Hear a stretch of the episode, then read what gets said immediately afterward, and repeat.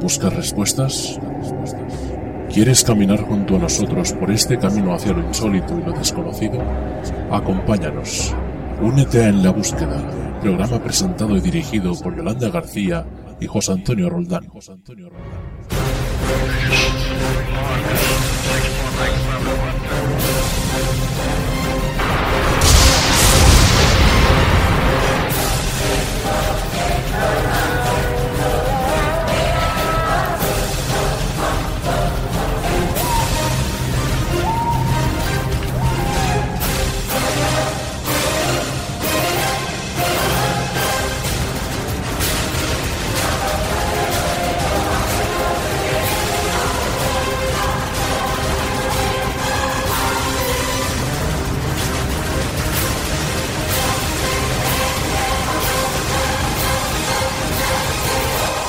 ¿Aún crees que estás solo?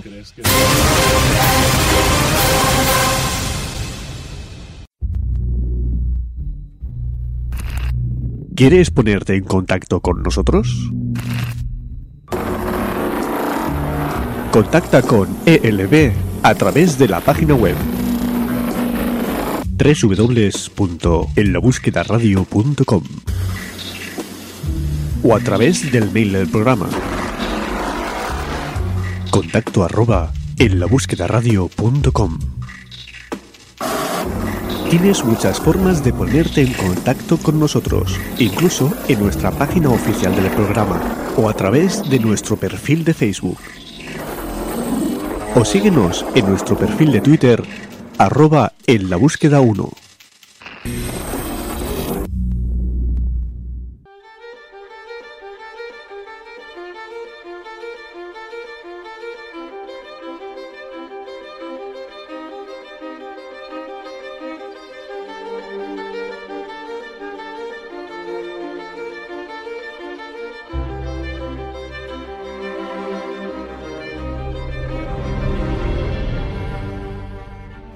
Bienvenidos buscadores, bienvenidos a En la búsqueda. Antes de comenzar con el programa, quiero dar las gracias y dar la bienvenida también a todos esos nuevos oyentes que están comenzando a conocer este programa y junto a nosotros están comenzando a compartir sus experiencias y a ser partícipes también de las experiencias de otros oyentes. Muy buenas, José Antonio, ¿cómo estás? Muy buenas, Yolanda, muy buenas buscadores. La verdad es que estoy maravillado porque esos nuevos buscadores que se añaden a los que ya estaban se están mostrando todos muy activos. Muy activos enviándonos casos, eh, participando en la sección respuestas del más allá y yo creo que, más o menos ahí vamos logrando eh, la meta ¿no? de, la búsqueda. Ser el nexo de unión entre gente que ha tenido experiencias y encuentros con lo insólito, con lo paranormal, con lo ufológico y con lo extraordinario. Y sobre todo, y lo más importante, a mi parecer, el hacerles entender que el contar este tipo de vivencias no es nada malo y no tiene por qué, em, o no tienen por qué pensar que van a, creer que están locos por contar sus experiencias y eso me, llena de orgullo, el, el haber llegado a ellos y haberles hecho entender esto. Bueno, José Antonio, ¿qué van a poder escuchar hoy nuestros buscadores en el programa, en este 110 de En la Búsqueda? Pues tres experiencias, una iremos hasta Granada, Isabel nos contará diferentes vivencias con lo insólito y luego iremos hasta Ibiza donde Jorge Coello, director de la revista Tanit, nos demostrará que parte de las personas que nos dedicamos a la divulgación de misterios mm, partimos de un origen, que hemos tenido algún tipo de experiencia y bueno, y eso nos ha traído a la búsqueda de respuestas, ¿no? Y nos va a contar una experiencia personal muy emotiva. Sí, porque no está muy dado que, que los investigadores, los divulgadores de misterio, cuenten sus experiencias, porque también han tenido, es más, muchos de ellos están metidos en este mundo al que suelen llamar misterio, porque han tenido algún tipo de vivencia que les ha marcado, pero por lo que sea, pues no están dados a contarlas. Y bueno, en este caso Jorge Coello lo ha hecho y, bueno, eh, bueno, ya lo escucharán nuestros oyentes, lo que nos ha contado. Sí, bueno, y aquí eso que comentabas es verdad, pero aquí estamos intentando poco a poco hacer que compartan sus experiencias con los demás buscadores. Y también tenemos un Respuestas del Más Allá. Un Respuestas del Más Allá que es de alguien de muy cerca de aquí. No podemos dar los datos, eh, ya escucharán nuestros oyentes de qué se trata esta experiencia eh, me he puesto en contacto con, este oyente, he intentado poder ir a visitar este lugar. No puede ser, mm, lo intentaremos porque me ha parecido muy curiosa, aunque esta oyente dice que ya no ocurre nada en esta vivienda. Pero bueno, se intentará y seguiremos en contacto con ella porque, bueno, eh, sí que he de decir que es verdad que yo había escuchado algo referente a esto que nos ha contado. Lo que pasa que, mira, casualidades de la vida. Dicen que que la casualidad no existe, pues mira, esta es otra manera de, demostrarlo. Bueno, lo que sí que existe es la perseverancia, la paciencia y sobre todo la cabezonería del buscador, que cuando quiere saber algo, mm, yo creo que termina sabiéndolo, ¿no? Y no se estoy llamando cabezona. el cabezón soy yo. Sí, el, cabezón eres tú. Gracias por decir no, cariño, no. No, no, no, eres cabezón. Pues bueno, buscadores, vamos a comenzar con el programa. Comenzamos en la búsqueda. La verdad puede ser la suma de varias verdades, pero la mentira y el fraude nunca sumarán una verdad.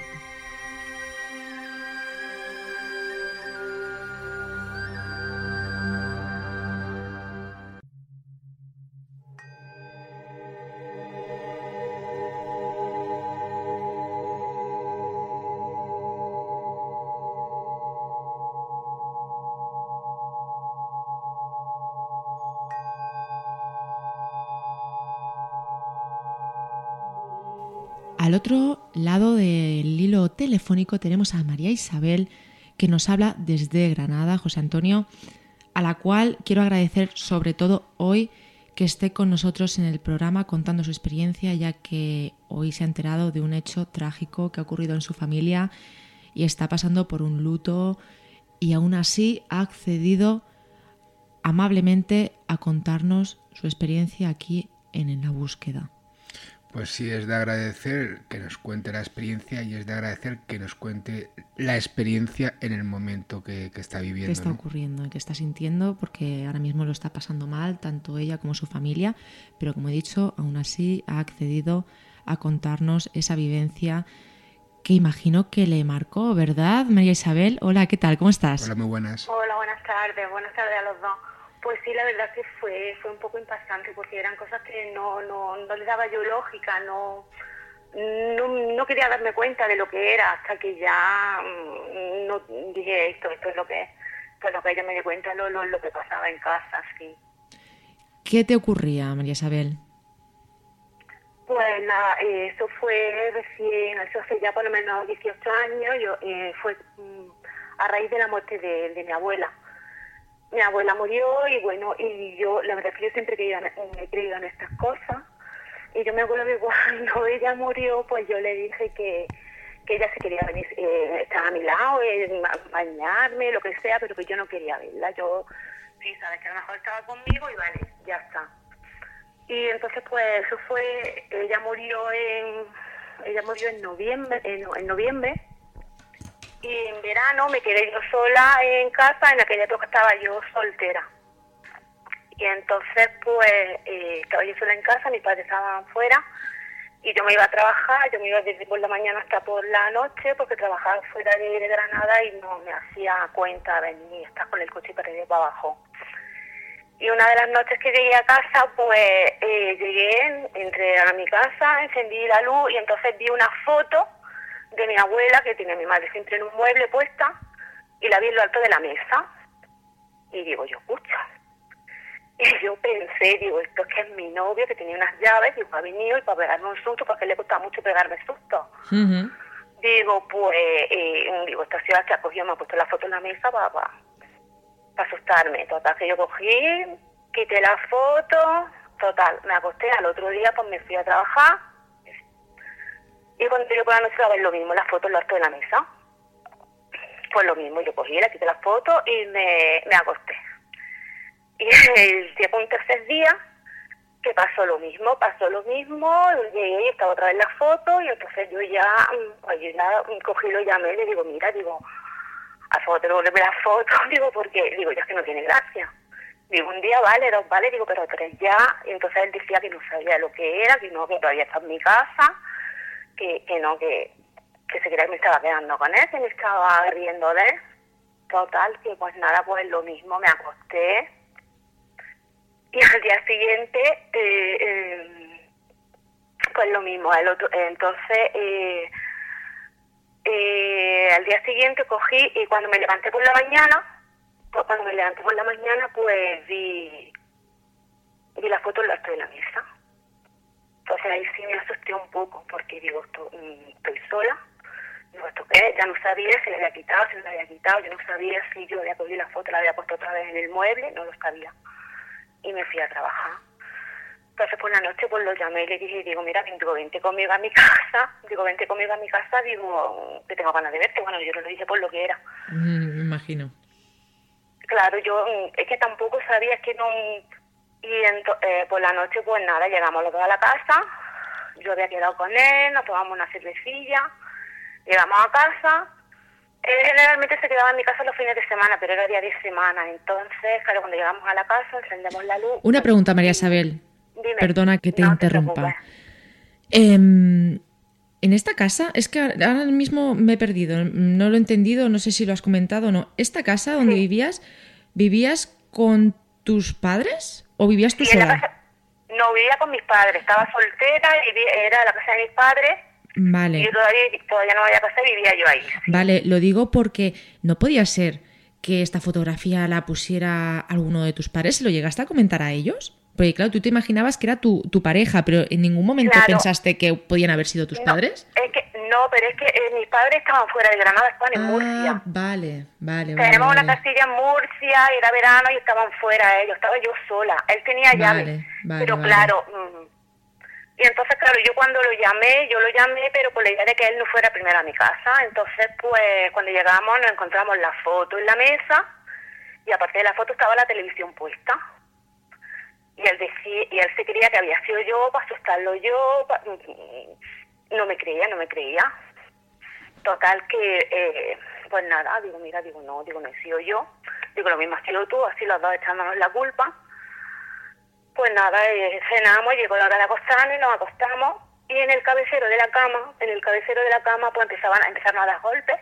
Así pasando los dedos como cuando está una persona así con los dedos tocata tocata tocata y yo me creía que era él, lo mismo, él se creía que era yo, y que te quieta, y yo que ya está bien, que no, yo ya está bien de susto, y nada, mm, en ese momento que estamos los dos ahí medio discutiendo, medio dormilados, medio, mm, medio discutiendo, pues se enciende la tele. Los dos acostados y se enciende la tele, se ven para afuera, y lo mismo la tele puesta, y la foto en la mesa. Pues ya los dos, mm, vamos asustaditos perdidos, por no decir otra palabra. me lo imagino, me lo imagino. Nos quedamos levantados, bueno, nos quedamos, sí, no nos volvimos a acostar, nos quedamos levantados y descabezamos el sueño. Y luego ya el fin de semana, que yo también se quedaba conmigo, pues estábamos cenando y entonces tiene a mi madre un aparador con un, con un espejo grande y veo que estábamos, estábamos, estábamos cenando y lo que se queda en blanco, digo, ¿qué te pasa? Me dice, mm, ¿por qué estoy viendo a tu abuela? Digo, ¿cómo que está viendo a mi abuela? Dice, sí, se pone la estoy viendo a través del espejo, que sí está con un hombre. Digo, ¿qué dice? A mí me asustó. Yo miraba el espejo y dije, yo no veo nada, yo no veo nada, yo no veo nada.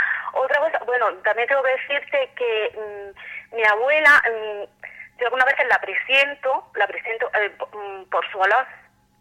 El olor de mi abuela, el olor característico de una persona, de la piel de una persona, yo muchas veces lo, lo siento, ¿no? El olor de mi abuela y bueno, hay gente que se lo dice, se viene que estoy loca, pero bueno, cada uno.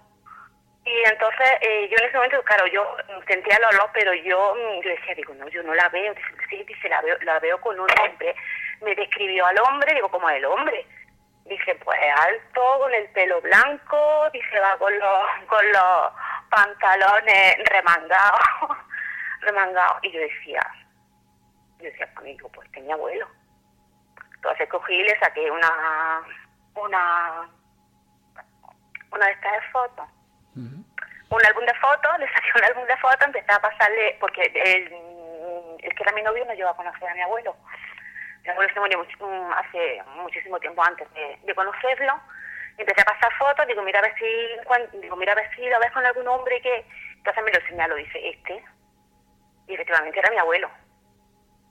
Que se ve que estaban los dos en la casa, yo no sé, él, él tenía la sensibilidad esa o la percepción esa, y él, mm, lo, como se suele decir, a través del espejo, él lo veía a través del espejo. Pero en algún momento con anterioridad, antes de incluso de pasar nada de esto, él te había comentado que le hubiera sucedido algo a él. No, él no.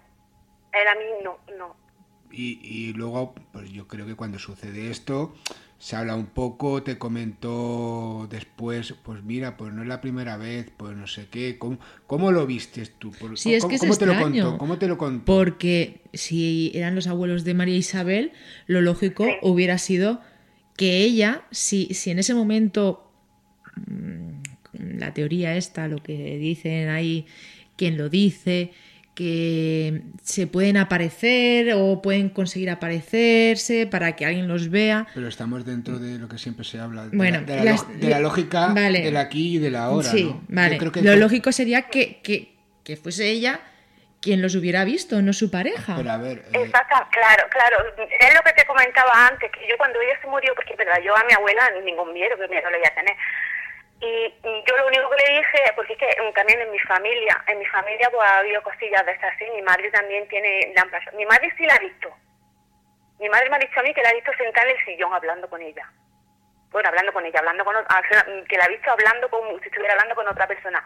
Y yo lo que yo no quería es que a mí se me apareciera. Yo, yo cuando ella murió se, se lo di en pensamiento, digo, mira, mm, yo le decía, se llamaba María, decía mamá María, digo, mira, mamá María, digo, no te me aparezca. claro, o sea, tú, Entonces- tú le decías, ser por María eso. Isabel, tú le decías, yo te quiero mucho, pero a mí, Exactamente, pero a mí te no te, quiero, tú- pero a mí no te aparezca.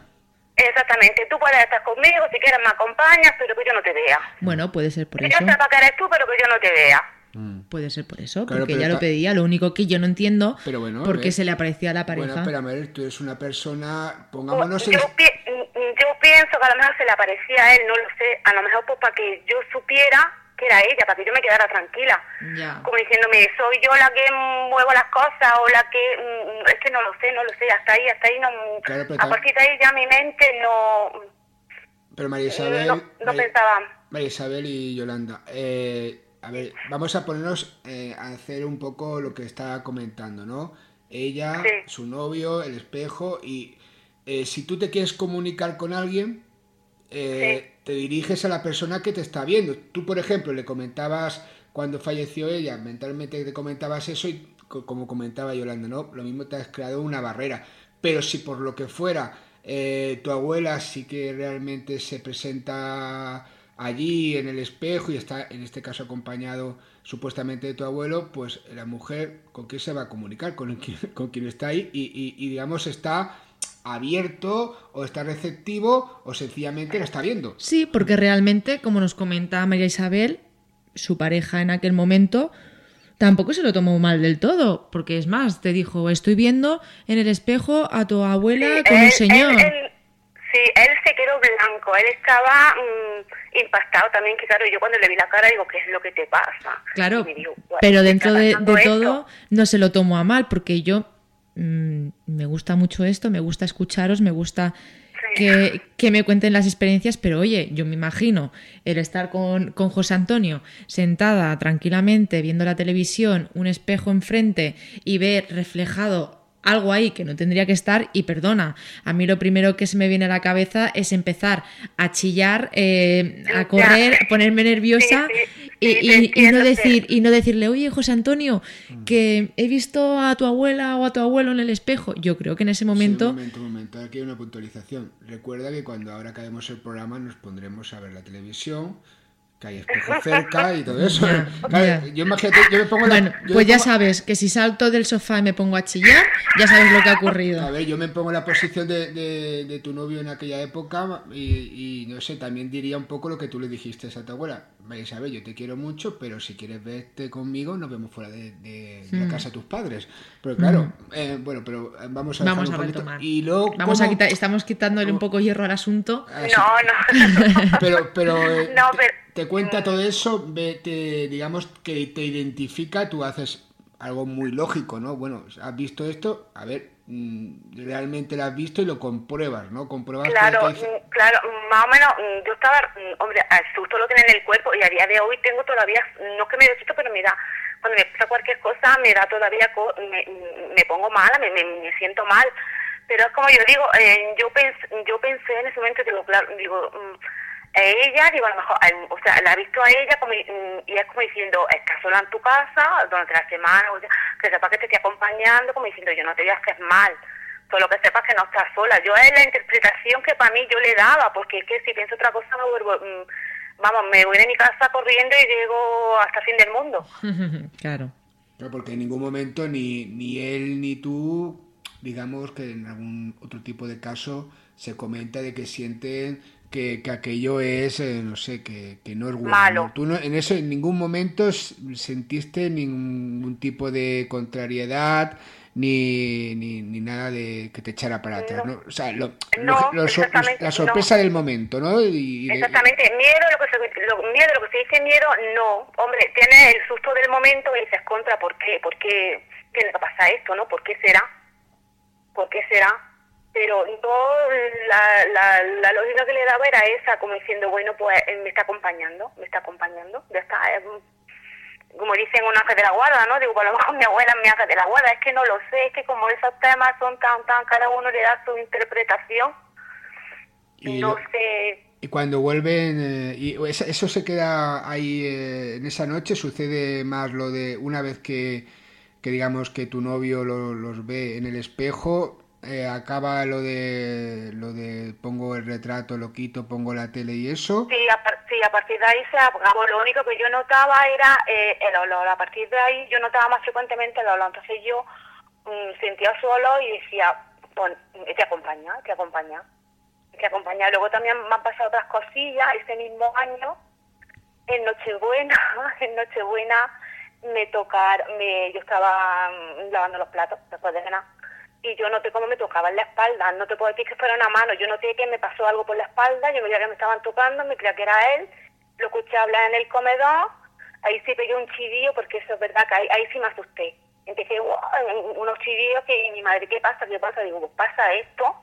Y me dice mi madre, ¿en quién has pensado? Digo, pues la abuela. Dice, pues eso es dice que te está dando una caricia, fue lo que me dijo mi madre. Pues la caricia a mí me pegó un susto que me podía haber matado. Bueno, pero eso también es porque no estábamos preparados en muchas ocasiones para este tipo de situaciones. Exactamente. No estamos exactamente. preparados. Eso- si, ya, si ya de normal, eh, por ejemplo, y ya como siempre aquí contamos anécdotas personales, muchas veces Yolanda tiene la costumbre de que se pone a cocinar con sus Sí. auriculares, bueno, más que nada porque obligo yo que se pongan los auriculares y a escuchar su programa de misterio. Este se está cocinando para aquí y para allá y llego yo. Digo, ¿cuánto queda? Y, y pega unos saltos, Claro, claro, es- sí, eso, eso es lógico. claro, es lo lógico. Lo malo es que un día esté con el cuchillo y... y, eh, ¿Cuánto queda? Eh, Pues no. Y ten cuidado con Pero- esas Pero cosas. lo importante de eso es que lo grabes todo y que luego por lo menos eh, que, que te haga millonaria con, con el vídeo. María Isabel, sí, sí, sí. eh, ¿Se lo comentas la, la experiencia anterior cuando tus padres vienen de, de vacaciones de, de esa otra Sí. eh, vivienda en, en Murcia? ¿Le comentas eh, mamá, papá, madre, padre, como, que- como le digas, como le hayas Sí, dicho? sí, ¿Y, sí, y qué, sí. te, qué te dicen? O sea, ¿te, te contestan? Pues mm, yo, vamos, yo se lo, yo se lo dije a mi madre por teléfono, a los cuatro o cinco días se lo dije a mi madre, digo, mira mamá, lo que me ha pasado en la casa, y mi madre, mi madre muy tranquila, mi madre dice, tú no te preocupes, se me dice que esa es la abuela, que, para que sepas que no estás sola. Dice, no pasa nada, tú allá no, dice, tú allá no tienes que tenerle miedo, se pone, ya que te va a hacer malo. Es lo que mi madre a mí me dice. Y digo, bueno, digo, pero hombre, el susto, el, el primer susto te lo, te lo lleva. El primer susto te lo lleva, luego a partir de ahí ya no, no te puedo decir, ni no se me ha movido nada, es verdad que no, pero el olor, el olor, hay un mantel en mi casa, que era de mi abuela, y el mantel, por más que lo hemos, no lo utilizamos, pero lo hemos lavado varias veces, y el, y el mantel cuando sale de la lavadora huele a ella. Es que son cosas que no te las explicas. No, es que, a ver, es lo que tienen este tipo de experiencias, que no Sí, sí, tienen no, explicación, que- que, no tenemos no te explicación para ello, explican. pero que están ahí. No, exactamente, es que yo, yo, yo es que no doy explicación, ¿vale? Que a lo mejor sí, que mm, mueva cosas, dices, vale. Pero un mantel que lo has lavado, ya, que lo hemos lo lavado por lo menos cuatro o cinco veces porque está guardadito. Y de vez en cuando lo lavamos pues para airearlo. Y cuando sales de la lavadora no huele lo mismo que la otra ropa, huele diferente, huele como olía de siempre cuando, cuando lo tenía ella en su casa. Es que parecen cosas increíbles. Y amiga, es que no acaba aquí la cosa, porque las experiencias relacionadas con tu abuela no acabaron aquí, porque luego No, aparte en el relato que, que me has mandado, em, que Sí, principio me sí. dijiste, mira, te mando estas y escoge tú cuál es la que prefieres que, que te explique. Pero claro, al leerla vi que estaban las dos relacionadas y pensé que sería bueno que contaras las dos, porque es que no acaba el tema de tu abuela en tu casa, es que ahora viene algo aún más sorprendente. Sí, sí, de verdad que sí. Ese, ese, ese sí me da repelo hasta, hasta acordarme. Ese sí es verdad que, que me impactó mucho, mucho, me impactó mucho. Mm. ¿Qué ocurrió exactamente, María Isabel? Pues eso ya fueron pasados unos años, yo ya estaba casada, ya estábamos casados, yo seguía trabajando lo mismo, en el mismo trabajo, seguía saliendo de noche y entonces eso también pasó en verano. La verdad es que me han pasado así las cosas más eso en verano. ¿Más o menos por las mismas fechas? Sí, más o menos, pues sería julio, agosto, no sé decirte exactamente el mes, pero era verano, yo sé que era verano. Ujú. Era, era ya verano entrado porque hacía bastante calor. Y entonces pues decidimos de irnos un fin de semana a pasarlo a la playa, el sábado y el domingo. Eh, Cuando yo salía de trabajar el sábado nos íbamos a ir a la playa, a pasar el sábado, el domingo y pasar el lunes porque el domingo descansaba yo. Pues nada, pues lo decidimos, lo preparamos todo, llegué a mi casa, eh, me duché, me preparé, me lavé mi pelo y me lo dejé, me lo dejé mojado, me lo dejé mojado. Y a mí me gusta muchísimo conducir, yo a mí conducir me relaja mucho. Yo cogí el coche y vamos, y es que me olvido de todo. Total, que entonces pues daba la casualidad que teníamos el aire acondicionado estropeado y digo, bueno, digo, vamos a abrir la ventanilla. Digo, digo, me pongo una felpa en el pelo, una diadema, digo, para que con el aire no se me venga el, el pelo a la cara. Pues entonces que nos fuimos, cogimos el coche, empezamos a andar por la autovía, todo normal, bien, normal. Y entonces antiguamente la autovía estaba, estaba, no estaba terminada entera, estaba cortada. Y entonces entraba en carretera nacional, que ahí ya pues eh, ahí había montaña, entonces había bastantes curvas, o sea que había que ir con un poquito de más precaución. Entonces, total, que a partir de que entramos en las curvas, pues, eh, queda, a partir de las curvas quedaban, pues puede decir, unos 30 kilómetros, 25, 30 kilómetros para llegar al cruce de Motril, para tirar para el Muñeca, que nosotros llamamos al Muñeca. Y entonces, pues, a partir de que nos metemos en la carretera nacional, que voy más lenta, eh, la felpa, la felpa eh, empezó a caerse de la cabeza, se me escurría, se me caía para la cara. Y yo me tenía que poner la felpa en los pies se me cayó dos o tres veces, despacio de cuatro, cinco minutos, seis minutos, se me cayó tres o cuatro veces, y entonces yo empecé a notar el olor de mi abuela. Yo callaba y la felpa se me seguía cayendo y decía a mi María, escucha, la felpa que se me escurre, que se me cae, que no tengo todavía el pelo seco, lo que fuera. Y eh, olor iba cada vez más intenso y entonces yo le dije a él, digo, no huele, digo, huele algo en el coche y me dijo, huele a tu abuela él ya conocía también el olor de mi abuela. Y yo de cachondeo le dije, digo, vámonos los tres para la playa. Total, porque seguimos camino y la felpa cada vez más y cada vez más y cada vez más. En esto que mm, lo mismo, mm, la cosa que hace es que miras para atrás, miras para atrás, se vuelve para adelante, se baja el parasol, se baja el espejo, digo, ¿qué hace? Digo, ¿qué lo que estás haciendo? Digo, si no hay digo, ¿qué hace? Me dice que mira para atrás me parece que vea a tu abuela. Ay, así me asusté yo también. Ahí ya me dio un repelú. Digo. Digo, bueno, pues ya está, pues no pasa nada. Yo digo, nos está acompañando. Digo, esto es, digo, para que no nos pase, ¿no? Digo, no te preocupes, que no pasa nada, que es mi abuela, ya está.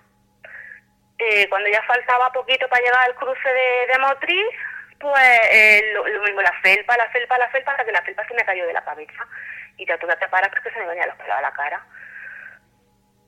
Llegamos a Salobreña, que es el primer pueblo que hay, y le dije, digo, mira, digo, vamos a bajarnos, digo, voy a tomarme algo, porque yo estoy nerviosa. Digo, yo estoy nerviosa. Eh, el coche seguía oliendo a mi abuela, y con la ventana abierta, que entraba aire de la calle. Pues nos tomamos nuestra, nos tomamos nuestro cafelillo, un trago de cada uno se tomó y nos montamos en el coche. Yo en vez de cogerme la felpa ya me cogí una goma, digo, a mí ya no me pasa nada yo tenía muchas ganas de llegar al muñeca porque yo la verdad estaba mm, nerviosa. Nos montamos en el coche, eh, el coche seguía viendo a ella, él miró otra vez por su espejo y decía que la seguía viendo. La verdad es que yo, hombre, mm, con lo de mi abuelo sí me di cuenta que de verdad la veía. Ahora, en el coche yo no sé si la veía o no la veía, yo ya eso no lo sé. Olerla olíamos los y entonces pues salimos de Salobreña, pasamos el pueblo, nos metemos ya en las últimas curvas que hay para llegar al Muñeca y en la segunda o tercera curva pues eh, nos paró, eh, la Guardia Civil estaba haciendo señales de que paráramos. De que, bueno, tomándonos el café estuvimos por 15 minutillos así, entonces entre una cosa y otra perdimos media hora. Eh, y entonces nos paró la Guardia Civil, nos hizo señales de que paráramos, estábamos varios coches parados, y resulta que es que había un camión que había tenido un accidente y estaba atravesando la carretera. Paramos, entonces a partir de, yo no sé, yo no sé, la verdad es que no sé cómo explicarlo tampoco, también te lo digo, eh, a partir de ahí se fue la luz del coche, él decía que ya no veía a mi abuela, y yo lo que dije, y David lo dijo a ese, bueno, este que no olvida del accidente. Si no, yo, mi conclusión, si no paramos a tomarnos ese café, si a mí no me tira la felpa, yo sigo para adelante, yo no paro. Porque de Granada al muñeca, en hora y poco te metes, en, hora, en una hora estás metido en la muñeca. Si no es por eso, yo no paro a tomarme ningún café. Claro, es decir, que tu abuela os salvó de un posible accidente. Exactamente, esa es mi conclusión, y eso no es que me lo quite de la cabeza. Mi abuela estaba en el además cuando nos paró la Guardia Civil ya se fue el olor, él decía que no la veía, y, mi, y yo lo que dije, digo, mi abuela estaba conmigo porque me quería salvar del accidente. Yo es que, eh, yo, yo es verdad que no le veo mira, te lo estoy contando otra vez y otra vez se me están poniendo los pelos de punta. Es que estamos ante dos casos que cuando antes eh, nos comentabas eh, lo, de, lo del cuadro y la televisión, cuando digamos ya recibes el mensaje a través en aquel momento tu novio, eh, la situación para. Y ahora, precisamente como estás comentando, cuando llegas al punto del accidente, hay, que imaginarte todo, yo me estoy imaginando todo el rato tú conduciendo con esa situación, imagínate, y, llegas ahí... el, último, tramo yo estaba diciendo llegar, yo lo que quería era dejarme el coche, porque que, mm, que no miedo, pero tenía mucho mucho repelús, que sí, que no, yo, yo, yo no lo veía normal y ya me di cuenta lo que era, o lo que pensaba que era. A mí lo que me sigue pareciendo muy curioso es que sea tu pareja la que vea. El que lo viera, el que lo viera. Es que me parece, me parece súper curioso. Claro, pero es que lo que, lo que perdona que se repetía. No, no, no. Como, Yo le di, como yo le dije que yo no quería verla, ya. yo le dije que ella estuviera conmigo, pero que, a mí no se me apareciera. Entonces, mm, pienso yo, diría ella, que me vea a él, él le dice que soy yo, y ella seguía tranquila. Porque él en ningún momento dijo, después de la primera vez que vio esa aparición, en ningún momento comentó que no la quisiera ver. No, no, él no. A él esas cosas le gustan, a él le, gustan también, bueno, le gustaban, ya no, ya no estamos juntos, pero a él le gusta, le gustaban mucho esas cosas también. A él, y a mí, a los dos nos apasionaban mucho estos temas. Claro, porque... y a él no le daba miedo. No le daba miedo, pero a él, fuera de lo que le ocurría contigo, no le ocurría nada. Que yo sepa, no, a mí él nunca me contó nada fuera de, de, lo mío, no.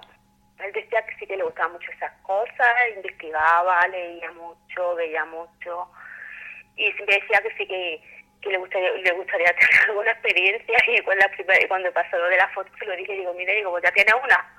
Vamos, la pidió y le, y le ocurrieron, porque vamos. Claro, es que hay que imaginarse que en este caso, eh, que por lo que fuera, pues eh, la abuela eh, fallecida no te hubiera hecho caso y tú lo hubieras visto, pongamos en situación, en el coche vas con, con el problema para aquí y para allá, vas, pensando, vas conduciendo, bueno, aunque te relajes, pero tienes toda la responsabilidad de estar conduciendo. es que es una situación muy terrorífica. Y, ¿eh? miramos. Eh, exactamente, y no, Y, no quiero meter miedo a nadie porque ya sabéis que aquí no se trata de meter miedo, sino de contar las situaciones, pero yo ahora mismo es que me lo estoy imaginando. Yo voy conduciendo con Yolanda. ¿Vale, Yolanda? Estamos Y mira, yo conduciendo seguro eh, que no. Y estamos situados en el sitio, o sea, yo estoy aquí en el lado del conductor. y, y, y claro, yo veo a mi madre, por ejemplo, que, que está fallecida. Claro, yo quiero mucho a mi madre y siempre la voy a querer, pero tú imagínate, yo voy conduciendo y, y la veo por el espejo retrovisor. Claro, claro. Bueno, eso nunca se sabe, José eh, Antonio. claro, no sé, pero bueno, si Hasta que no estás en esa situación, ya, pero no sabes cómo vas a reaccionar. Claro, pero tú imagínate que por lo que fuera, la reacción puede ser múltiple y en este caso de que tú alzas el volante para un lado para otro y que en vez de prevenirte del accidente que va a venir en futuros kilómetros... Te lo causa. Exactamente, te lo lo surge antes, sí. María Isabel, referente a tu abuela, ¿terminó todo aquí respecto a ti? O sea, ya sé que a tu madre sí que le ha ocurrido algo, pero respecto a ti, ¿acabó en, en estas experiencias, en estas vivencias? Pues cosas así tan impactantes como esto, te puedo decir que hasta ahora mismo sí, lo único, ya te digo que yo la sigo oliendo. Bueno, yo estaba, cuando estaba casada, antes la época que eh, la época que estaba casada que mi marido mm, trabajaba por las noches yo muchas veces la olía en mi casa. Yo yo con mi abuela lo que más siento es su olor sabes que, mm, que llega un momento que empiezo a olerla y digo que ya está aquí que ya está aquí que ya está aquí y la verdad que miedo ninguno. Y lo otro que te he dicho que noto que me mm, que me que me como dice mi madre, una caricia, que, que me pasa, es como si fuera una energía que me atraviesa desde la cabeza hasta los pies pero mm, pero no por dentro del cuerpo, sino por fuera, como si fue, como si te tocaran con una mano. Lo mismo, pero mm, pero en energía, como una ráfaga de aire, que notas que te tocan y, y, es lo único. Y últimamente, últimamente lo que tengo es eso, es los olores, los olores no se van. Mm, bueno, te iba a contar ahora una, una pequeña cosa, hoy que se ha muerto mi tío, a mediodía a medida haciendo la comida eh, se, han, se han caído platos al suelo. Pero ya no sé yo. ¿Pero eso antes de enteraros del fallecimiento de tu tío o después? ¿Perdón? ¿Antes de enteraros del fallecimiento de tu tío o después? Pues mira, te comento, eso ha sido después. Eso ha sido después. Pero, pero ano, anoche, anoche me llamó mi madre y me dijo que en, la, en su casa ¿Sí? que olía que olía flores Dice, te voy a contar una tontería. Dice, está aquí la abuela. Digo, ah, sí, ¿por qué? Dice, porque huele a flores. Y yo como le he dicho, y digo, no era tu abuela, digo, era tu hermano. Digo, o sea, no era tu madre, era tu hermano. Claro. Pienso yo, pienso yo. Pero tú lo has relacionado así, de esa manera, que tal vez a lo mejor si tu madre pensó que era tu abuela, a lo mejor sí que realmente era tu abuela. Exactamente. Pero que tú sí que es verdad que lo has relacionado de esta manera, de que era tu yo, tío. Sí, yo, yo lo claro, yo lo relacionaba así yo no, puedo pensar nunca que, que sea una cosa mala. Si fuera una cosa mala, amigo mío, ya... Hombre, porque en mm. principio esa olor a flores que muchos testimonios han explicado, que han notado, es cuando una persona ya ha fallecido. Antes de fallecer, no sé si esto sería mm, normal, entre comillas, porque en ese momento tu tío aún no había fallecido. No, todavía no estaba fallecido, pero a lo mejor, mm, yo pensé, digo lo mismo. ¿Alguna señal? Exactamente, o mm. como dicen que van a despedirse, que, van a ver a familiar a despedirse. Es por donde yo, mm, pues yo, lo, yo le he dicho a ella, digo, pues esta calma te estaba diciendo que, que, que, se iba ya. Mm. No lo sé, no lo sé. Ya pues, digo, eso ya lo dejo. Yo ahora me, me, estoy recordando, María Isabel, Yolanda, de un caso que, que trajimos aquí a, en la búsqueda, eh, ocurrido en una localidad de, de Tarragona, en Cubillas, donde precisamente Laura Tosas, ah, la nieta, eh, también eh, olía, o sea, el, olor característico de, su abuela, Manuela Raja, porque resulta que el olor incluso a, esa colonia que utilizaba y al tabaco. al tabaco cuando solo lo, en aquel momento lo fumaba ella, ¿no? Era, o sea, eh, también, y casos también puntuales que, que, pasan cosas similares, ¿no? Sí, sí. Pues, pues, María Isabel, ¿quieres añadir alguna cosita más? No, nada más. Muchísimas gracias, de verdad, por, por contar tu experiencia, sobre todo hoy, después del fallecimiento de tu tío, que imagino que no es ah. una situación muy buena, además, por la lejanía que tu madre no ha podido estar en el, en el velatorio. No, no podido ir. Porque él era de Barcelona y vosotras estáis en Granada, ¿no? En Granada, sí, sí, mm. Pues eh, muchas gracias y mucho ánimo, ¿vale? Tanto para ti como para tu familia. Muchas gracias, Yolanda. Vale, muchísimas gracias. Un abrazo, Isabel. Gracias, Antonio. Gracias a los dos.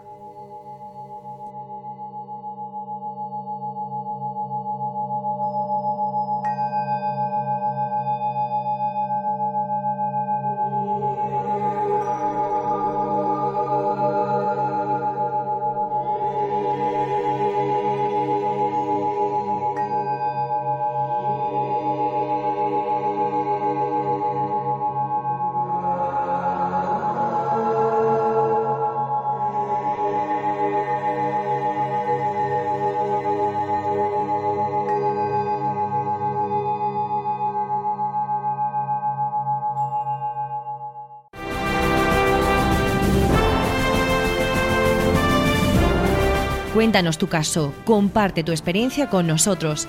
Ya no estás solo, ya no estás sola.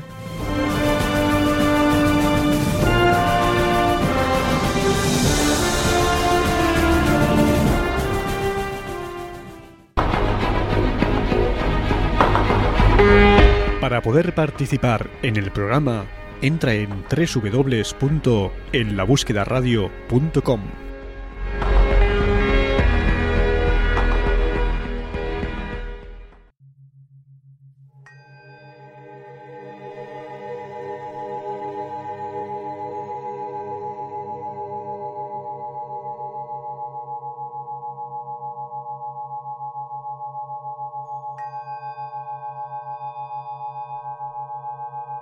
Pues Yolanda, hoy vamos a demostrar que las personas que se dedican a la divulgación de temas de misterio, a nivel periodístico, a nivel de buscadores, también tienen sus propias experiencias relacionadas con lo insólito, con lo paranormal y con lo ufológico. Bueno, y digo, vamos a demostrarlo hoy por el testimonio que tenemos, porque ya venimos demostrándolo desde el número uno de En la búsqueda.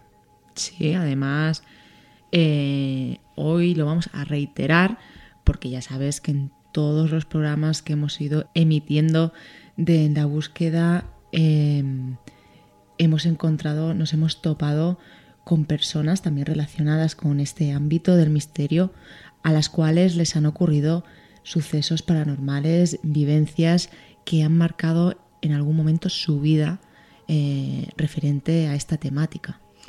Y hoy tenemos la suerte de contar con Jorge Coello, eh, director de la revista Tanit, que ahora me dirá si lo pronuncio bien, y sobre todo es un buscador y un luchador, porque en el 2017 ya lleva un tiempo, ya lleva unos meses y unas ediciones de esta revista, eh, plantar cara, entre comillas, a las revistas ya del sector como Año Cero, como Enigmas, como Más Allá, con, una revista que sobre todo tiene eso, ¿no? El ánimo de, buscador.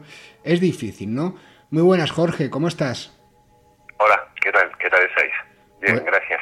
Estupendamente, pues la verdad es que eso, que como ahora nos contarás tu, tu experiencia, eh, ¿cómo surge la idea de, de, la revista? Porque ya te digo que a nivel editorial la cosa está como la crisis, ¿no? Eh, hablando de plata, un poco chungo, ¿no? El tema, eh, pero más en el tema de misterio y sobre todo una persona sola, como estás haciéndolo tú todo. Sí, el tema editorial, como ya te comenté una vez en una entrevista que escrita que se puede ver en, en vuestro en vuestra página web, ¿no? En la búsqueda de...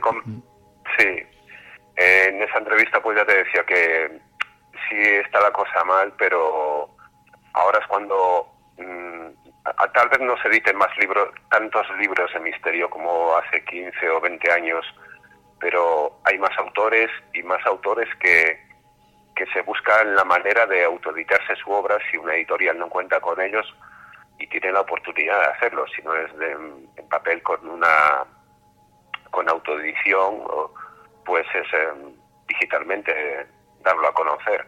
Entonces, están mal hasta cierto punto, creo yo, las cosas. Si es arriesgado, claro, o sea, eh, hacer una revista de misterio, hacer cualquier proyecto, creo yo, ¿no? Es un poco echarle ganas y luchar mucho, o sea, las grandes cosas no, no surgen de la nada. Claro, y sobre todo en algo que te apasiona, ¿no? Que es en este en este ámbito que, te mueves, te apasiona tanto lo, el tema editorial como el tema que trata la revista en sí. Sí, aparte, pues eh, por sincronicidades también un poco, que yo, ya sabes que sois mucho de señales y estas cosas. Eh, Tanit precisamente es por un consejo que me dio la persona de la que vamos a hablar en un rato, que me dijo, Jorge, lucha por tus sueños. Y, y, y Tanit en parte también es por esa persona y, y bueno, pues eh, muchas muchas cosas no han surgido en Tanit, mucha gente ha entrado en la revista que, que nadie entra porque sí, todos entran.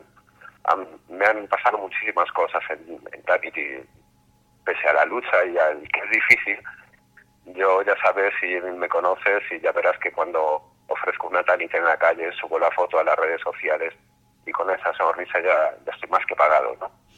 Eh, y sobre todo, pues eso que se ve el trabajo. Luego, al final de la entrevista, diremos cómo se puede hacer la gente con la revista, cómo puede participar.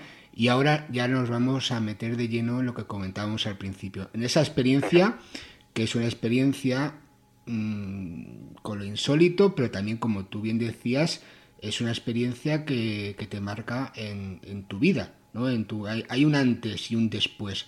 Eh, sitúanos más o menos y ya sabes que los micros son tuyos y cuéntanos lo que te pasó. Bueno, pues nos vamos a remontar al año 94 que yo vivía en Madrid. Eh, empecé allí mis pinitos de vendedor un poco también, ¿no? Y, bueno, eh, estuve un tiempo viviendo en Madrid y bueno, pues allí tenía una novia y estas cosas y, y conocimos una persona que trabajaba cerca, cerca de donde trabajamos nosotros. Era una persona encantadora, o sea, un encanto, un, ángel. Cuando alguien dice que es un ángel y lo sientes, es que lo era, ¿no? Y era una persona muy querida. Y bueno, pues em, una vez nos invitó a cenar a su casa y bueno, pues ya le gustaba mucho, compartíamos aficiones, ¿no? Por estos temas un poco, y hablamos de Expediente X, que estaba de moda en aquella época, en los 90, ¿no? Y, y bueno, después de una cena con una pareja que tenía, yo con una ex, la exnovia esta que te cuento, pues estábamos allí en su casa ya tomando un café por la noche, charlando de todo un poco, y nos dice que, que, que en esa casa que había un espíritu, ¿no? El espíritu de un niño. Y nos quedamos ya un poco así, ¿no? Como, uy, a ver qué nos va a contar, ¿no? Y bueno, pues no habló mucho de eso, pero sí nos dijo que era un niño pequeño de unos 10 años más o menos y que se llamaba Marcos, ¿no? Y nos quedamos así, el, el chico de ella con el que estaba saliendo, pues como que evitaba un poco el tema, se iba a la cocina y estas cosas, ¿no? Y porque tal vez también presintió algo en algún momento, llevaba tiempo viviendo en, ese piso con ella. Y bueno, quedó un poco la anécdota, después lo típico, ya te da cosa ir al baño por el pasillo oscuro, ¿no? Aunque sabes que, que según ella que era un espíritu que estaba allí para protegerla, ¿no? No, no remarcó eso sobre todo. Y bueno, quedó ahí la cosa y tiempo después eh, ya se había dejado con esta pareja y nos invitó otra vez a la casa a, comer esta vez, ¿no? Al mediodía, finales de verano. Y bueno, pues mm, fuimos allí, eh, yo preparé un salmón delicioso que, y muy buenos recuerdos y, la verdad es que el otro día cuando te contaba brevemente esto, eh, te quedas un poco ahí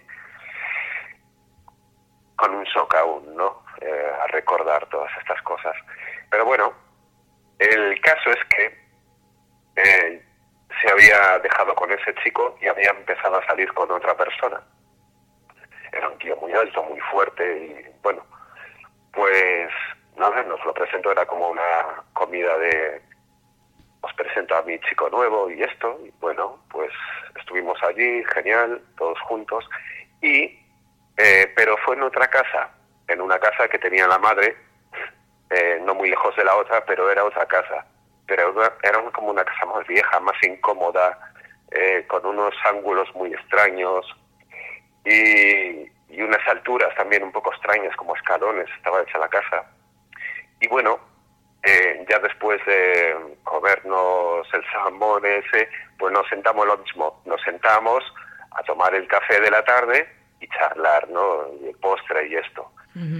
Y nos, eh, nos empieza a sacar fotos de cuando ella era, era niña, el, el, típico, la típica caja de zapatos que ahí cogen como 300, 500 fotos de las de antes, de las de 10 por 15, y nos empieza a enseñar todas esas fotos, aún no había nada digital ni nada ¿no? en aquellos años. Y, y bueno, pues pero llegamos a una foto ya casi hacia el final. Y en esa foto yo cada vez que la recuerdo es que me entra me entra no sé no es ansiedad pero me entra un, como te decía nunca podré olvidar esa foto. Porque era una foto aparte tenía un tono sepia como esas fotos antiguas de que vemos de principios del siglo de que se juntaba la familia con un decorado detrás de de un lago, estas cosas, ¿no? Sí, sí. Y pues era algo así, pero actualizado, pero tenía un tono así, ¿no? Incluso el paisaje, lo que, lo que digo, era un lago de León o de por ahí que se había hecho con este chico nuevo. Y, y bueno, pues era extraño, era muy extraño. En esa foto, eh, esta chica, mi amiga, ya estaba muerta. Parecía su rostro, estaba como mirando la nada eh, blanco, ella era muy blanca de piel, ¿no? Pero pero es que parecía una muñeca, ¿sabes? O sea, yo cuando la vi eh, estuve a punto, me faltó esto para decirle, oye, mm, en esta foto parece que estás muerta, pero claro, te da cosas, reparo, ¿no? Y tal. Pero es que estoy temblando ahora mismo, ¿sabes? No te preocupes, Jorge, no te preocupes. Y, y bueno, pues quedó ahí la cosa eh, yo había quedado, eso fue un sábado por la tarde, eh, al mediodía tarde, y bueno, nos despedimos y tal, y estas cosas.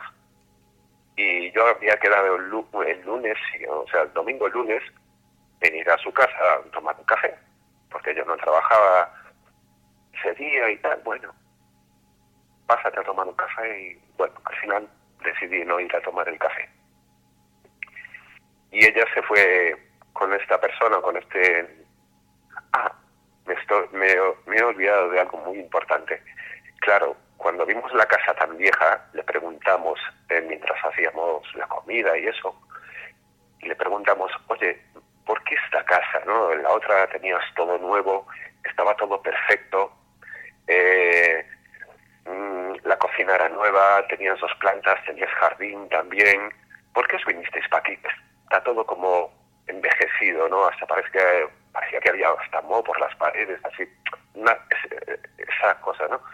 Y nos dice ella, es que tuvimos un, cuando llevé a, a, Jorge, que se llamaba el chico con el que había empezado a salir este tío alto, cuando llevé a Jorge a la otra casa, tuvimos un problema con Marcos. Marcos el niño que la protegía, el niño espíritu que la protegía no nos explicó qué clase de problemas, no sé si fueron objetos que salieron volando, eh, no sé si el espíritu pudo agredir, agredir perdón, de alguna manera a... Ella nos dio a entender eso, ¿no? También de que eh, fue, entrar, fue entrar por la puerta esta persona, o sea, mi novio, que está allí, y tuvimos problemas con, con Marcos. Y no sé, no sé, no. Hombre, imagino, Jorge, eh, por lo que estás dando a entender que mm, a Marcos no le gustaba esta No pareja gustaba nueva, Jorge. O, o, o Jorge, por lo que ahora vas a comentar, y ya bueno, ya me has comentado a mí, como si este espíritu de Estuviera avisando, ¿no? Estuviera diciendo, no es que no le gustaba o deja de gustar, sino que esa unión que en ese momento tenía ella con, con, el- con Jorge eh, le iba a traer lo que ahora va a comentar. Y quién sabe si esa fotografía que vio Jorge, Jorge, el que está hablando, Mm. em, también había hecho algo ahí ese niño para que Jorge viera esta fotografía de esta manera. Es que son- Vete tú a saber, son, son muchas cosas, son muchas señales, pero de todas maneras, de, mucha- de, de todas maneras que Jorge siga contando para que Mm. nuestros buscadores entiendan el por qué decimos todo esto. Sí, es que después cosas que, que pasaron ya, una vez se desarrolle todo, pues eh, más señales, ¿no? Que después encajas las piezas todas, ¿no? Y, y bueno, pues nos quedamos ahí en que quiso meter a su nueva pareja en la casa a vivir, vente a vivir conmigo, bueno, y algo pasó, algo pasó que salieron de allí corriendo. Ella tuvo que regresar a la casa hacer la mudanza ya sola. O sea, imagínate que, yo me imagino que ese niño espíritu, ese, ese ángel guardián, ¿vale? Vamos a decir las cosas como son. eh, agredió de algún modo a- al novio de ella. Estamos hablando, Porque- como, como tú decías y como me explicabas eh, hace unos días, estamos hablando de, de este otro Jorge, de un tío como un templo, como, como decías antes. O sea, no- Sí, sí, eh, o sea, um, un tiarraco, era un, un cubano enorme de dos metros de alto, ¿vale? O sea, dos metros. algo, Si no medía dos metros, medía 1,95. Y era, era una viga, era el hombre viga, ¿sabes? O sea, no- y claro, y dices tú, ¿cómo? ¿Sabes? O sea, ¿qué tuvo que pasar para que un tío así tenga tanto miedo? ¿Sabes? Sí, claro. Y ella, y te digo, ella volvió a la casa, hizo ella la mudanza, recogió su ropa, los enseres, lo básico supongo al principio, pero fue ella la que tuvo que ir reiteradas veces a hacer la mudanza y salir de allí. Se fueron a esta otra casa donde yo vi la foto y, y en el plazo de dos días de que vimos la foto a, a que yo iba a ir a casa de ella a tomarme ese café esa tarde, pues sucedió todo. ¿Qué sucedió? Que esta persona, este novio con el que estaba, estaba metido en cosas muy raras y iba a ir a cobrar una deuda, ¿no? Entonces, eh, ella como vio que yo no iba, que no aparecía, pues se fue con él. Dijo, no, voy a ver a una persona, bueno, yo te acompaño. ¿Qué pasó? Que hubo una pelea, eh, era un dinero que, bueno, no sé si sería cuestión de drogas o lo que fuera, pero, pero el caso es que la otra persona, bueno, pues sacó una pistola y pues y disparó al, al novio de ella, al negro, al cubano este, perdón, y, y le alcanzó un tiro a ella, ¿no? Y entonces, pues, pues nada, eh, falleció a causa del, del disparo y, y claro, pues imagínate. ¿Tú te sientes mal, Jorge, por porque tal vez en algún momento has llegado a pensar que si tú No, mira, hubieras yo, sido... sí, yo mm, lo he pensado muchas veces, Yolanda, pero muchísimas veces, o sea, tampoco ha sido una carga para mí eso, ¿no? Ya. Todo pasa por algo, sí. todas las cosas pasan por algo y, y ella desgraciadamente pues falleció pues por algo, ¿sabes? Claro, por claro. imprudencia de esta persona, por muchas cosas, ella pudo optar o no ir. Claro, tú no tienes la culpa, tú es que es algo que Eh, no te tienes no, que es ni que tal vez, plantear. es que posiblemente, si hubiera ido yo a tomar ese café, posiblemente hubiera ido yo Con con ellos. su novio. Ah, o con, o con su novio, exactamente.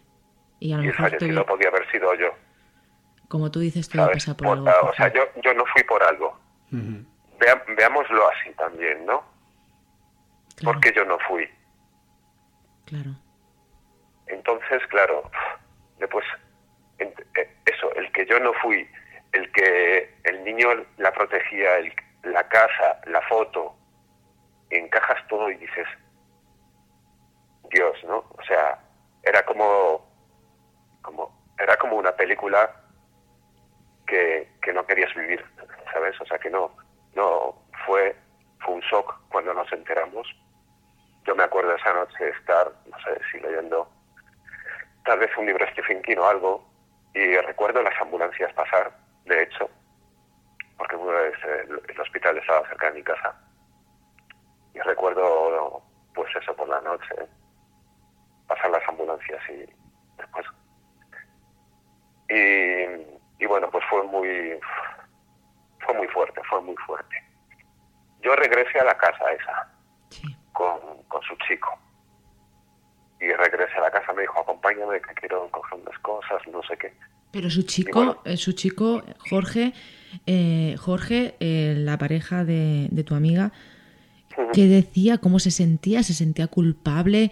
Eh, ¿Hablaba de esto? Claro, porque imagino que él no se quedaría, no se iría de rositas después de lo ocurrido. No, no, no, no, claro, de hecho fue investigado y todo, claro, porque pues, hay un asesinato, ¿sabes? Entonces, pues, nada, eh, sí, claro, estaba trastornado por todo lo que había pasado, ¿no?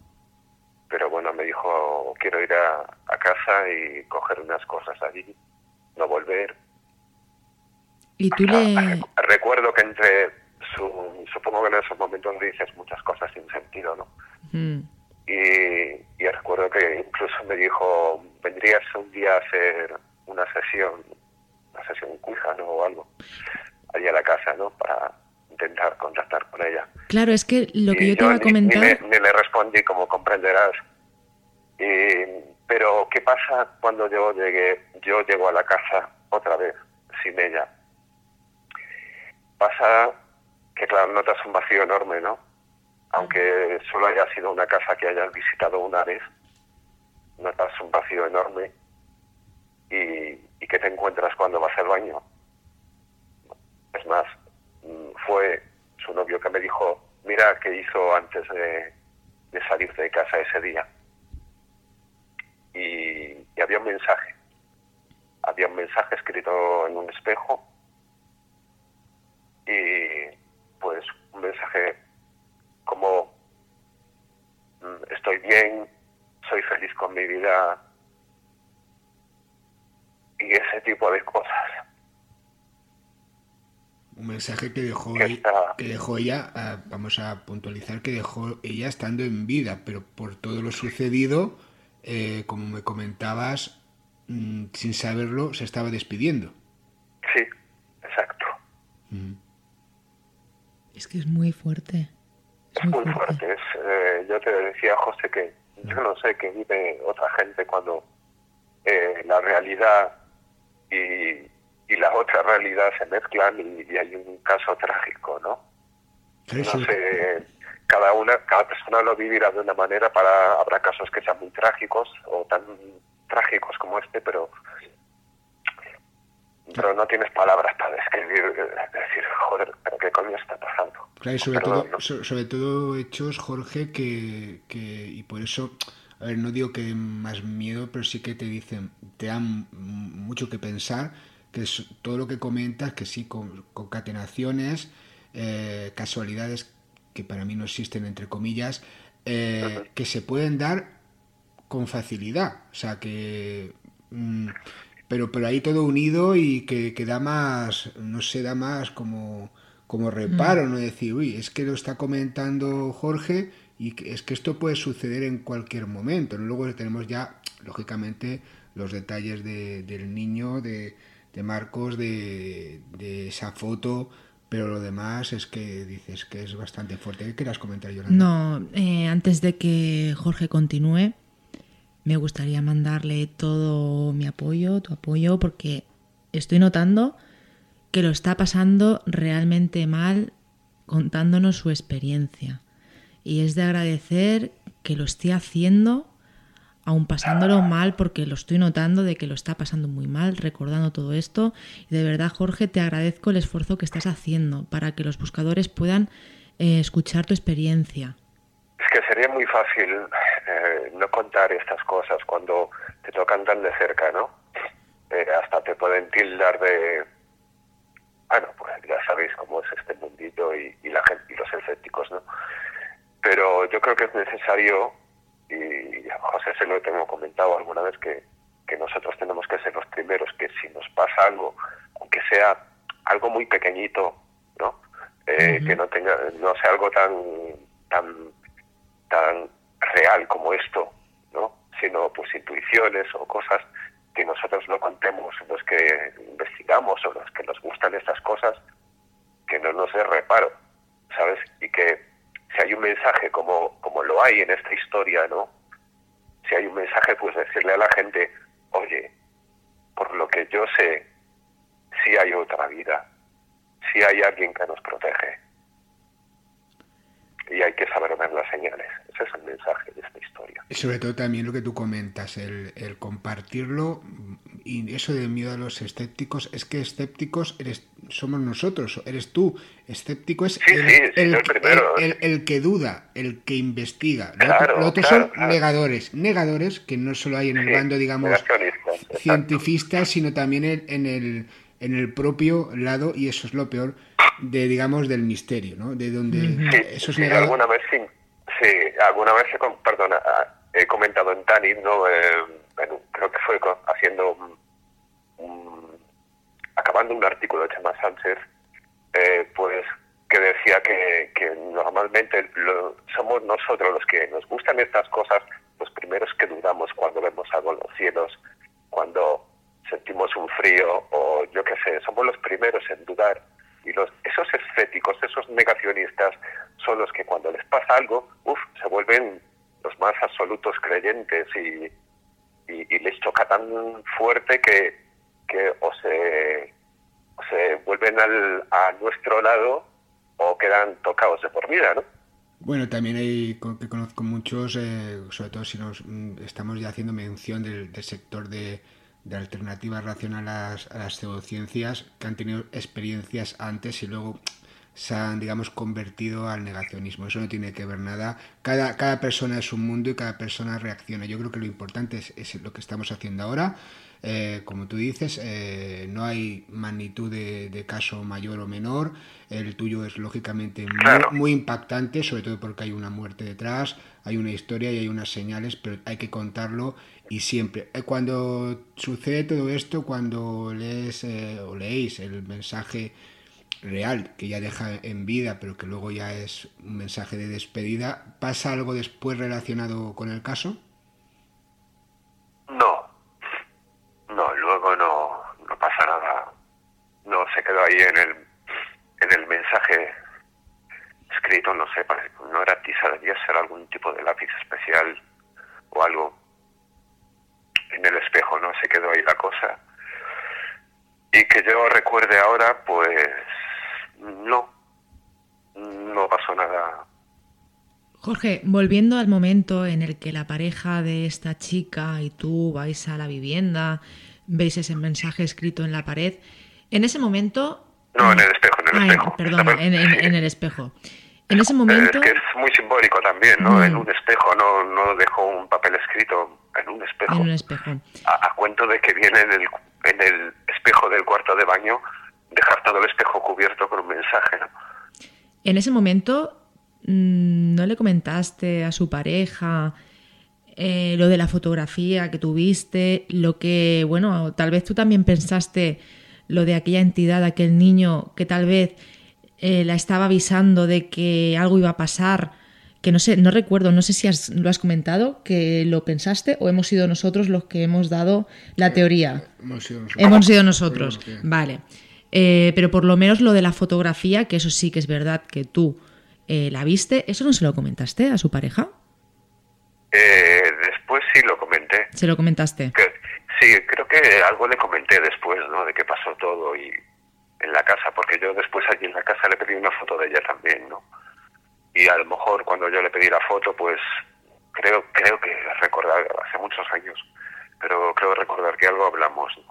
¿Y no quisiste volver a, que, a ver aquella fotografía en la que a ti te parecía que estaba muerta? ¿No le pediste que te la volviera a enseñar simplemente por curiosidad eh, para ver si aquella fotografía seguía igual? Creo, pues mira, ahora que lo dices, ahora que lo dices, creo que sí.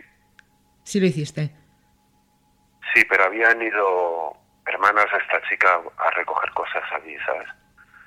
Y, y creo que se llevaron fotos y cosas y... Claro, es que eso es algo que hubiéramos hecho todos, porque después de ver esa fotografía que Sí, ocurre o esto... No, ¿eh? Yo ya mentalmente ya... Hombre, yo creo que, que todas las personas a las cuales nos gustan este tipo de cosas, estamos interesados en buscar una verdad y nos ocurre esto. A ver, claro, también hay que plantearse un poco la situación, el cómo estás, etcétera.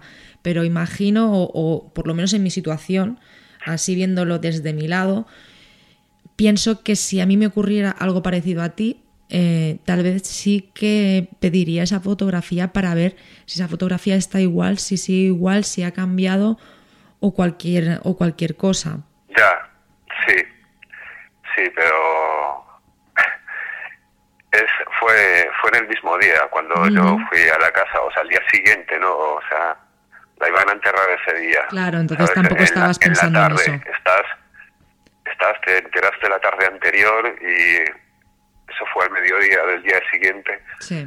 Estás así un poco en, en que no sabes, ¿no? Que, Eh, Sobre todo como, O sea- como el hecho de, de su muerte fue, digamos, tan violento, también hay que ponerse en la tan situación inesperado. y tan inesperado, hay que ponerse en, en el velatorio, hay que ser en eso, mm, en el pensamiento muy humano, ¿no? Velatorio, toda la gente, toda la familia, porque bueno, si se muere en este caso una, una chica joven, sufres y todo eso, pero si encima sucede de esta manera, eh, hay que ponerse en la situación, ¿no? Todo ya sin, sin, sin ya me hablo sin fotos, sin el niño Marcos, niño espíritu, sin el mensaje, sin nada, ¿no? Hay que ponerse en la situación en sí, ¿no? Eh, todo muy a flor de piel y, y, y- y- y difícil de, de ponerte a pensar en esos momentos, ¿no? No, después eh, con los días es cuando piensas y es cuando pensé, ¿no? De si hubiera ido junto de ella a tomar ese café esa tarde, no hubiera ido, no hubiera pasado nada, pero o tal vez si hubiera girado, ¿sabes? La rueda del destino y lo que hablamos antes, ¿no?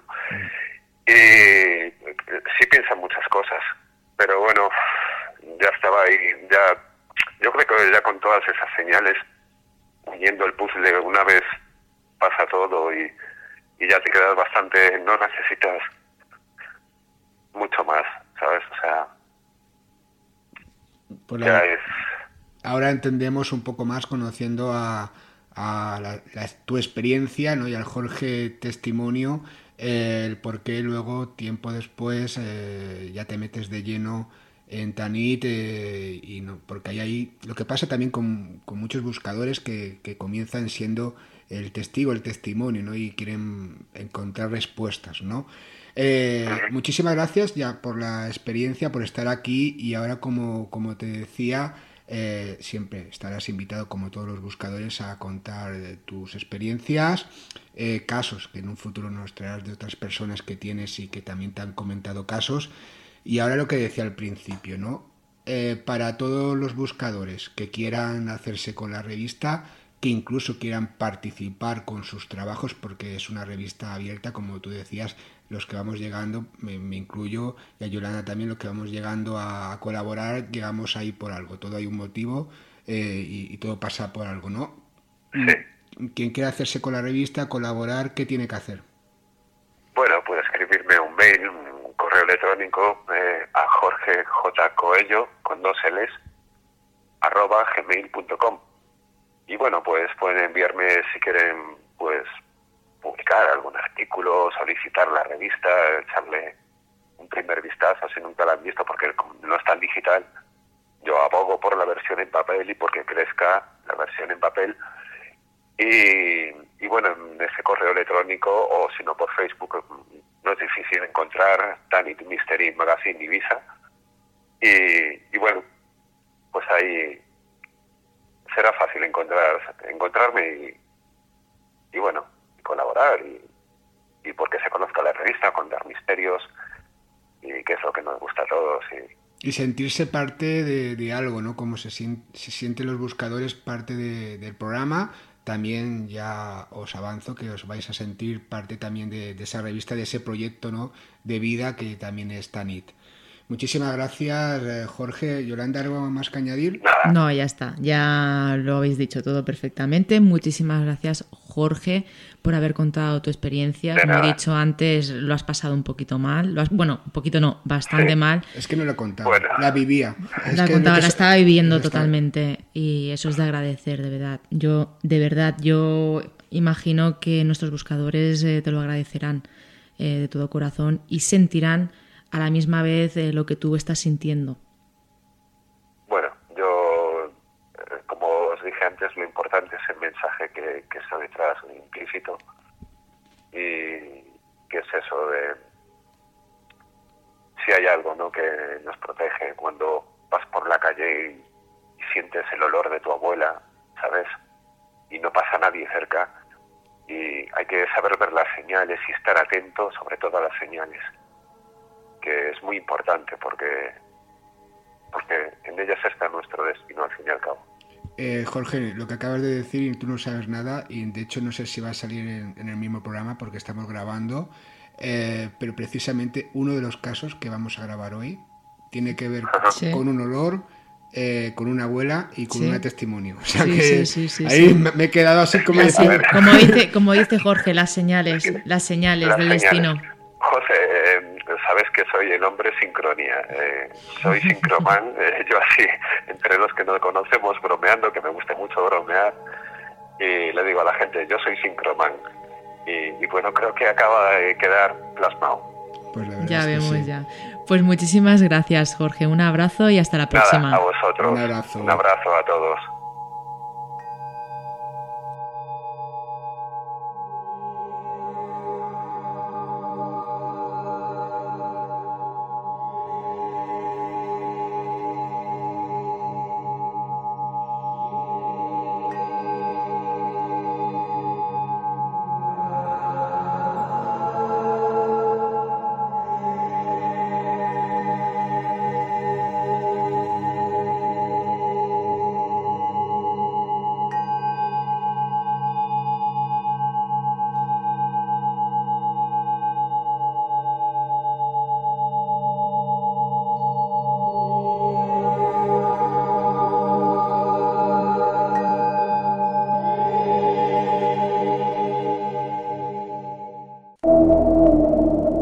Te dejes engañar.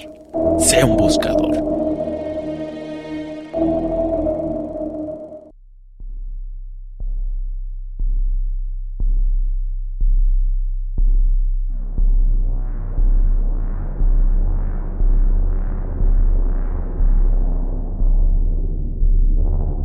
Antes de continuar con el programa, vamos a dar el nombre del ganador del concurso del libro de la búsqueda Testigos Protagonistas del Misterio. Os recuerdo que lo que teníais que hacer era mandar un correo electrónico a contacto arroba en la búsqueda radio.com contestándonos la pregunta de si habíais tenido algún tipo de experiencia relacionada con lo paranormal.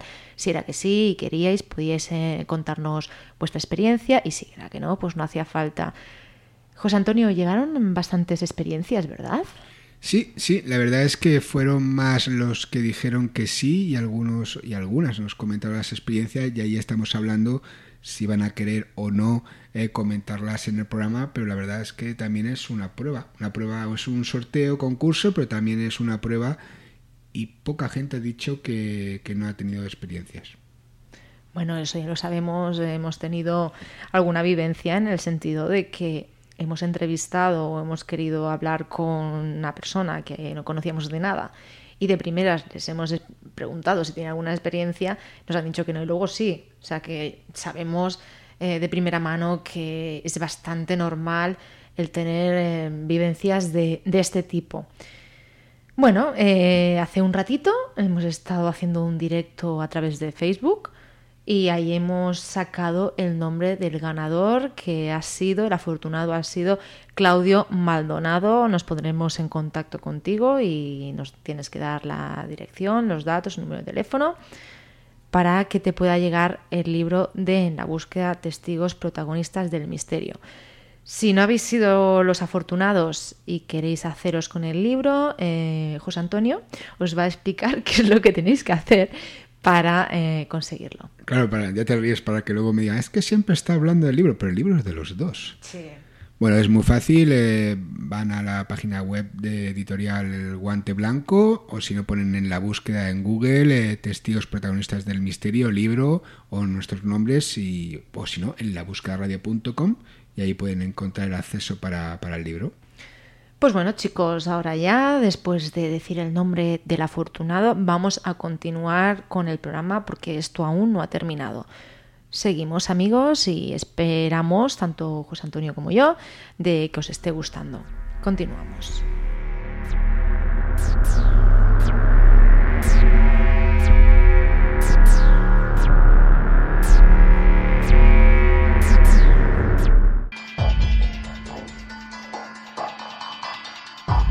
En la búsqueda.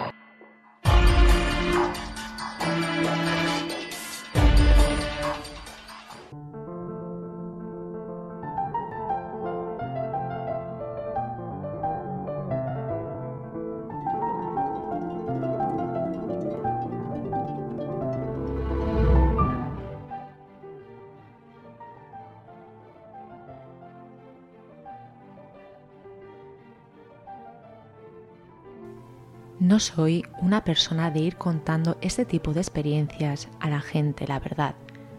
Pero como hace poco que os he descubierto y el programa me gusta mucho, os voy a contar una serie de cosas que me pasaron en la casa donde ahora resido. Digamos que la vivienda que me compré hace unos cuantos años ya es una casa con mucha historia. Mucha historia en el pueblo donde vivo. Y no solo por la cantidad de años que tiene, alrededor de unos 100 años, sino por las historias que se cuentan sobre ella. No me enteré de todo esto hasta que llevaba un par de meses viviendo allí y haciendo reformas. No sabía nada de nada de lo que se contaba y me quedé sorprendida de lo que me decían. Antes de contaros lo que me pasó, bueno, lo que nos ha estado pasando en mi casa a mi familia y a mí hasta hace un tiempo, os contaré la leyenda. Bueno, la verdad sobre ella. Mi hogar era de una señora un tanto extraña, muy poco conocida en el pueblo. Salía poco y poca gente había hablado con ella. No se saben extrañezas que pudiera tener esta mujer. Lo que sí se sabe es que cada noche la veían por la terraza, de lado a lado de ella, con un camisón blanco y fumándose un cigarro. Hasta aquí todo puede parecer normal. Hasta aquella mala noche en la que la mujer falleció de una manera un tanto especial. Tengo que decir que mi casa es muy propensa a recibir los impactos de los rayos y por supuesto antes también. Pues bien, una noche, para ser aún más precisos, una noche de San Juan, esta mujer, como siempre, deambulaba por su terraza, de lado a lado en medio de una tormenta, con tan mala suerte de que cayó un rayo, cayó encima de ella y murió al instante. Fue algo muy sonado en el pueblo. Nadie querría morir así. Desde aquel momento, los vecinos de mi pueblo empezaron a comentar que aun después de su muerte esta mujer, todas las noches de San Juan, seguía deambulando por la casa con su camisón blanco. La verdad es que yo nunca había creído en estas cosas. Siempre me había reído de ellas. ¿Para qué te voy a mentir? Y por supuesto, en este caso, no iba a hacer lo contrario. No me creí nada de nada de lo que decía la gente. Pasaron los meses y empecé a notar cosas extrañas en la casa, ruidos extraños por la noche, pisadas que provenían de no sé dónde, ya que nunca podía ubicar de dónde provenían. Incluso en ocasiones Podía escuchar las teclas del ordenador que tenía en el despacho tecleando solas. Menuda tontería, ¿verdad? Dudo mucho que esa mujer supiera teclear nada, con todo el respeto del mundo. Digo esto ya que me refiero a que nunca llegué a ver nada. Te soy sincera, nunca llegué a ver nada yo, pero una persona de mi familia sí. En un primer momento no comenté nada, no comenté nada de lo que me estaba pasando, de lo que estaba sintiendo en casa, por miedo a que me tomasen por loca. Yo no creía en estas cosas, mi marido y mis dos hijos menos. Un día en casa de mis padres, ya que ellos sí que son aficionados a estas cosas y sobre todo a ver los programas de Iker Jiménez, andaban hablando de algo que habían visto en el programa, y como el tema era propicio a hablar de estas cosas, empecé a comentarles un poco por encima todo lo que estaba sintiendo en la casa. ¿Y cuál fue mi sorpresa? Que mi marido y mis hijos empezaron a contar, cada uno por separado, cosas que también habían sentido en la casa. Mi hija hablaba de teclas del piano que tenemos en casa que sonaban mientras nadie estaba en él. Mi hijo de las cuerdas de una guitarra que teníamos colgada en una pared también sonando. Ahora con un poco de humor. No sé lo que sería, pero si era la mujer, que es lo más seguro por lo que os voy a contar ahora, qué moderna era. Teclas de ordenador, piano, guitarra. Mejor tomarse depende qué cosas con humor, ¿no? Os decía que seguramente sí que era esta mujer por lo que vio mi marido, o por lo menos por lo que cree que vio, ya que no está del todo seguro, ya que lo vio de refilón. Contó que estaba viendo la televisión. No recuerda la hora que era. Lo único que sabe es que nosotros tres estábamos durmiendo y que él estaba solo. Como decía, se encontraba viendo la televisión y justo en el pasillo que daba a su izquierda sintió como si algo pasara por allí. Le dio tiempo a girar la cabeza y pudo ver de refilón, como el final de un camisón o una tela blanca, que pasaba del lavabo al despacho. No pudo ver más, pero se quedó sorprendido. Dijo que al principio pensó que era yo, que me había levantado al lavabo y que había ido al despacho a por alguna cosa, pero que fue a comprobarlo y allí no había nadie. Además estaba oscuro, y si hubiera sido yo, las luces no hubieran estado apagadas. Me quedé sorprendida, es decir, a todos nos habían pasado cosas y no habíamos contado nada. Hasta aquel momento, por miedo a que entre unos y otros pensáramos que estábamos locos. Después de todo aquello ya empezamos a estar más atentos a todo lo que ocurría a nuestro alrededor. Estuvimos tiempo aguantando aquello. Nunca pasó a palabras mayores. Y también tengo que decir que no pasaba nada en especial las noches de San Juan, como los vecinos decían. Aunque parezca mentira y empezáramos a acostumbrarnos a todo aquello, empecé a buscar información sobre cómo podía evitar aquel tipo de fenómenos. Empecé a buscarlo por Internet y llegué a una página en la que decían que para echar de casa este tipo de energías tenía que echar sal por las esquinas de la casa abrir todas las ventanas y poner velas blancas y encendidas en cada una de ellas. Daba igual si era de noche, si era de día o el día que fuera, pero tenía que seguir este procedimiento. Lo hice y aunque parezca mentira, todo esto desapareció. Desde que lo hice no he vuelto a notar nada más y creo que mi familia tampoco. Tal vez fuera su gestión por lo que habíamos escuchado y al hacer aquello la sugestión de que todo aquello iba a desaparecer también hizo su efecto. No lo sé, Yolanda. Pues esto es lo que me pasó. No iba a contarlo, pero al final lo he hecho. Vuelvo a repetir que me gusta mucho vuestro programa. Gracias a los dos por escucharme.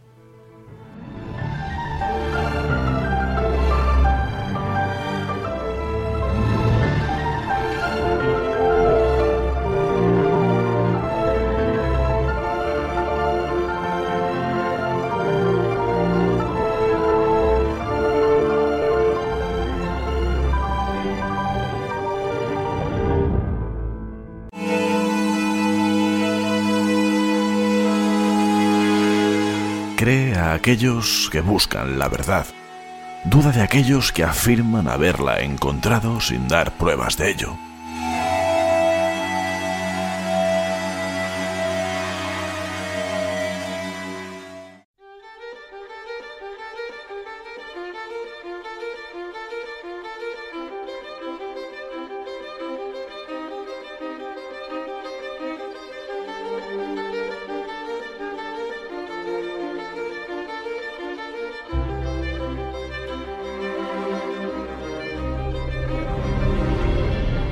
Como decía al principio del programa, José Antonio, este lugar está cerca de donde residimos, de aquí de Igualada, y sí que es verdad que yo había escuchado que en un pueblo cercano, este, el que no podemos decir, porque aparte de que esta mujer nos dice que no, ya sabemos que en muchas ocasiones cuando hablamos de este tipo de lugares en los que ocurren fenómenos de este tipo, son muchos los curiosos que se pueden acercar al lugar y bueno, no queremos que esto ocurra, pero sí que yo había escuchado esta leyenda de esta mujer que se paseaba por la terraza, por la noche, por las, bueno, sobre todo por las noches de San Juan.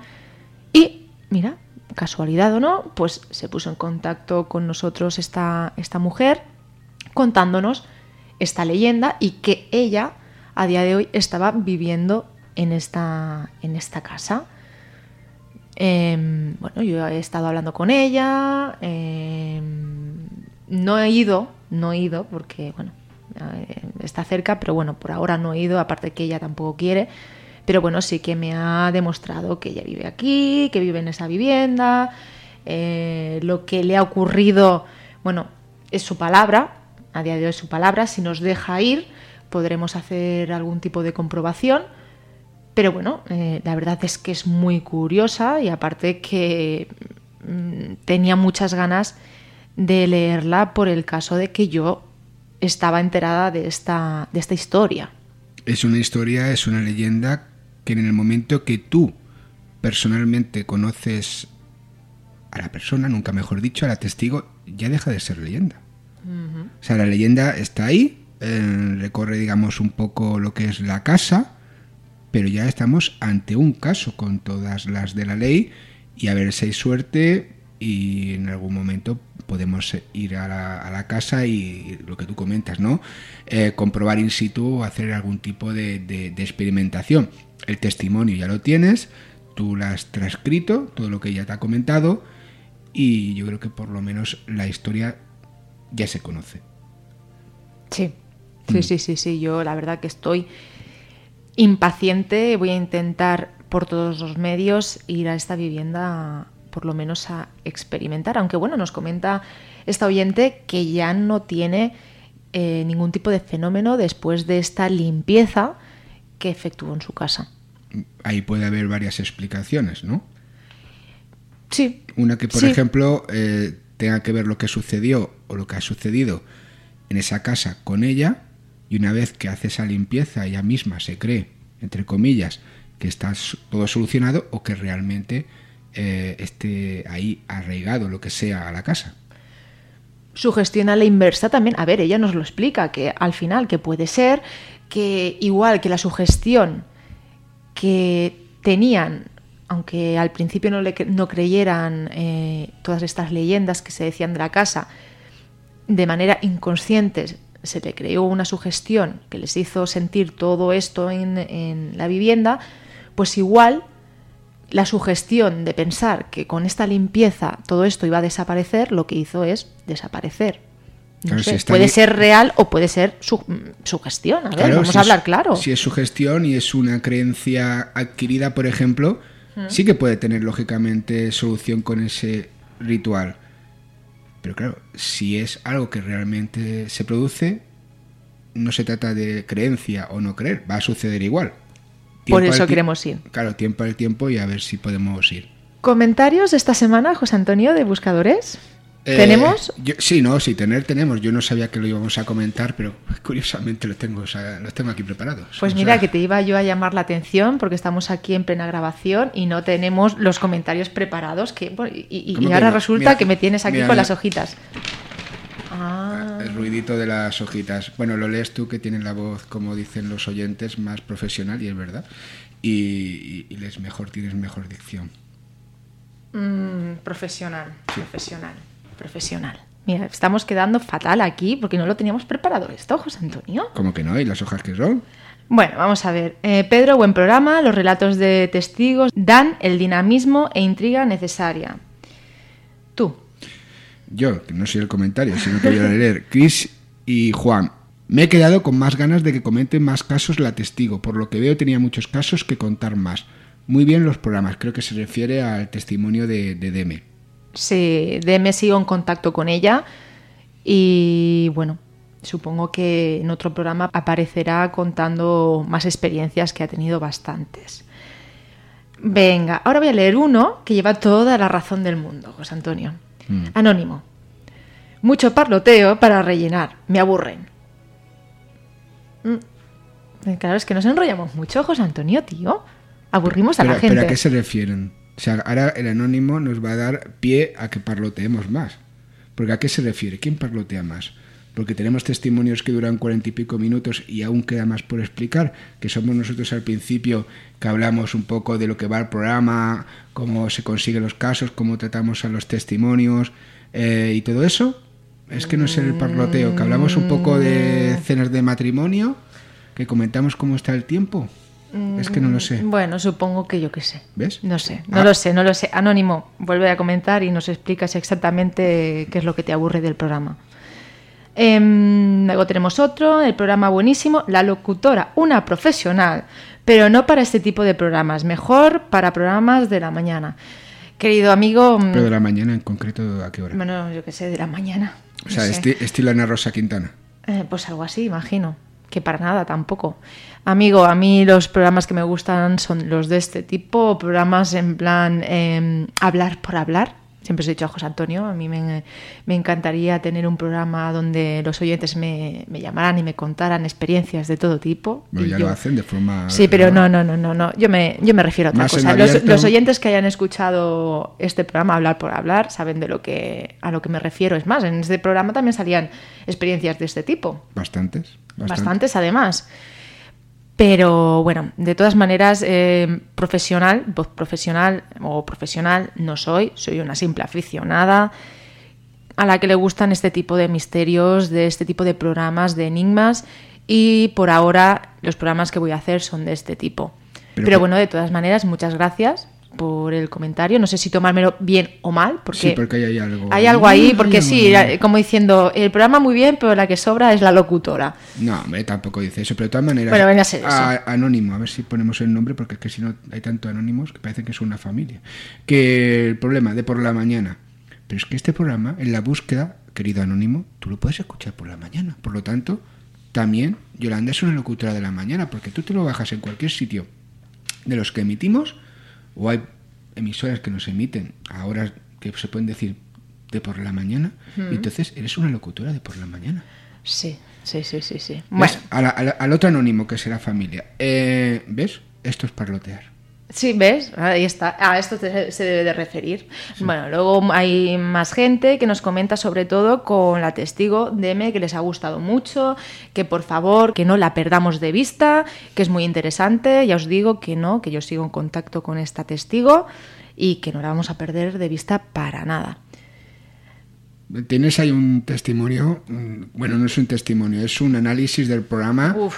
Que es de, de Agripa, que saludos a Agripa, que Sí. ha hecho ahí una disección, nunca mejor dicho, del programa. No vamos a leerlo porque si no tendríamos que hacer 27 programas especiales. Bueno, sí, nos comenta que hay cosas que le gustan mucho del programa, que, bueno, así más o menos para resumirlo, que estaba muy enganchada al programa, pero que luego comenzamos a, mm, sobre todo en los, primeros los primeros programas, que comenzamos ya a meter a, mm, a compañeros del misterio, a contar casos, que- Libros. libros, que ya parecíamos como todos los programas. A ver, mm, este tipo de programas tiene que tener de todo, amigo. Em, estamos para eso, para... Es que a todo el mundo no le gusta lo mismo. Entonces, claro, también tenemos que abrir un poco las ventanas y, dejar que entre todo tipo de, información. De todas maneras, respetamos em, tu opinión y, bueno, a ver, vamos a intentar, eh, ya que también es verdad que este formato es algo que gusta mucho, em, seguir con este formato, pero no te vamos a decir, no te voy a engañar, que en otros programas otros compañeros de misterio estén para contar algún caso, para contar como hoy, mm. eh, bueno, en este, en este mm, caso en particular de Jorge nos cuenta una experiencia, pero bueno, también puede ser que un día cojamos y hablemos con un compañero y nos cuente un caso, que tampoco lo veo mal y creo que también es, es, importante dar paso a, nuestros compañeros que también estudian esto y, trabajan para ello y también tienen su esfuerzo y pueden hacerlo. Eh, amigo, de todas maneras lo tendremos en cuenta. También nos dice más o menos que no nos enrollemos tanto, que eh, eh, nos, pidió opinión en el programa anterior. Mm. El, testigo que me escribió para Respuesta del Más Allá, que con un sí o un no, que hubiera habido bastante, que nos enrollamos mucho, tal, tal, tal. Y a lo que yo digo, Agripa, esto es un programa de radio. Respuestas es una sección el hombre nos pedía una respuesta. Habrá que dársela. Pero bueno, que... Y ahí reflexionamos en, directo. Que muchas gracias, eh, amigo, por tu comentario y que vamos, que lo tenemos en cuenta. Ya también puso un, pequeño escrito en, en el perfil de En la Búsqueda de Facebook. Y bueno, también le contestamos que muchas gracias, pero nos dijo que era gripa de Ivos, que no, que muchas gracias, que no pasa nada y que siempre mientras sea con respeto lo que se diga, lo tenemos en cuenta. Para ponerse en contacto con nosotros, eh, bueno, antes de esto, y ya lo dije en el primer programa después de la vuelta, que en iVoox disponéis, también para los que nos estén escuchando en las radios donde emitimos, que son muchas, os lo digo, si vais a la plataforma www.evox.com, en, en el podcast en la búsqueda, hay un botón eh, donde pone donar, que podéis donarnos eh, si lo queréis, si no, si no queréis no pasa nada, lo estoy diciendo simplemente por informar. Que hay un botón en el que podéis donar eh, lo que queráis para el programa, para nosotros. Y, si lo queréis lo podéis hacer y si no lo queréis no hace falta que lo hagáis, que el programa va a seguir igual. Bueno, yo aprovecho, aprovecho porque mientras que tú dices esto me voy a tomar un café ruido de café, de verdad. Y si me está escuchando Saimaza, Marcilla, Bonca, que me patrocine el café. Sí, sí, sí, Pero que no hagan como la otra vez, porque también lo dije y me mandaron al burro de Juan Valdés. No, al hombre, sino al burro. Para ponerse en contacto con nosotros, ya sabéis que tanto para respuestas del más allá como para explicar vuestra experiencia delante de los micrófonos de la búsqueda, disponéis del correo electrónico contacto arroba en la búsqueda radio.com. Si queréis hablar con José Antonio, tenéis el Facebook de José Antonio Roldán Sánchez, el Twitter, arroba Roldán. Si queréis hablar conmigo, en Facebook Yolanda García Mena y en el Twitter, arroba Yolanda Garme.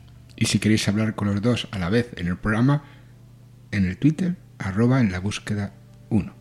Y en Facebook. Mm, en la búsqueda radio. En la búsqueda radio. Y si no en la búsqueda, busca, nunca mejor dicho, en el Google y ahí nos encontrarán. Sí, que salimos los primeros. Bueno, según si buscan solo en la búsqueda y no ponen nada de radio, nos pillan a un rapero. Que estamos haciendo promoción. No, no, yo el otro día lo probé. Eh, puse en la búsqueda y salimos de los primeros, ¿eh? Ah, mm, ya, eh, la eh, cosa va, va tirando, va tirando. Los últimos eran los primeros y ahí vamos andando. Ahí vamos andando. Mm. no sé si se me olvida algo por decir, José Antonio. Hay muchas cosas, pero como no quieren que parloteemos, ah, nuestros oyentes, nuestros buscadores nos censuran, sobre todo a mí. Mm. Bueno, ya los dos, pero yo me echo la culpa.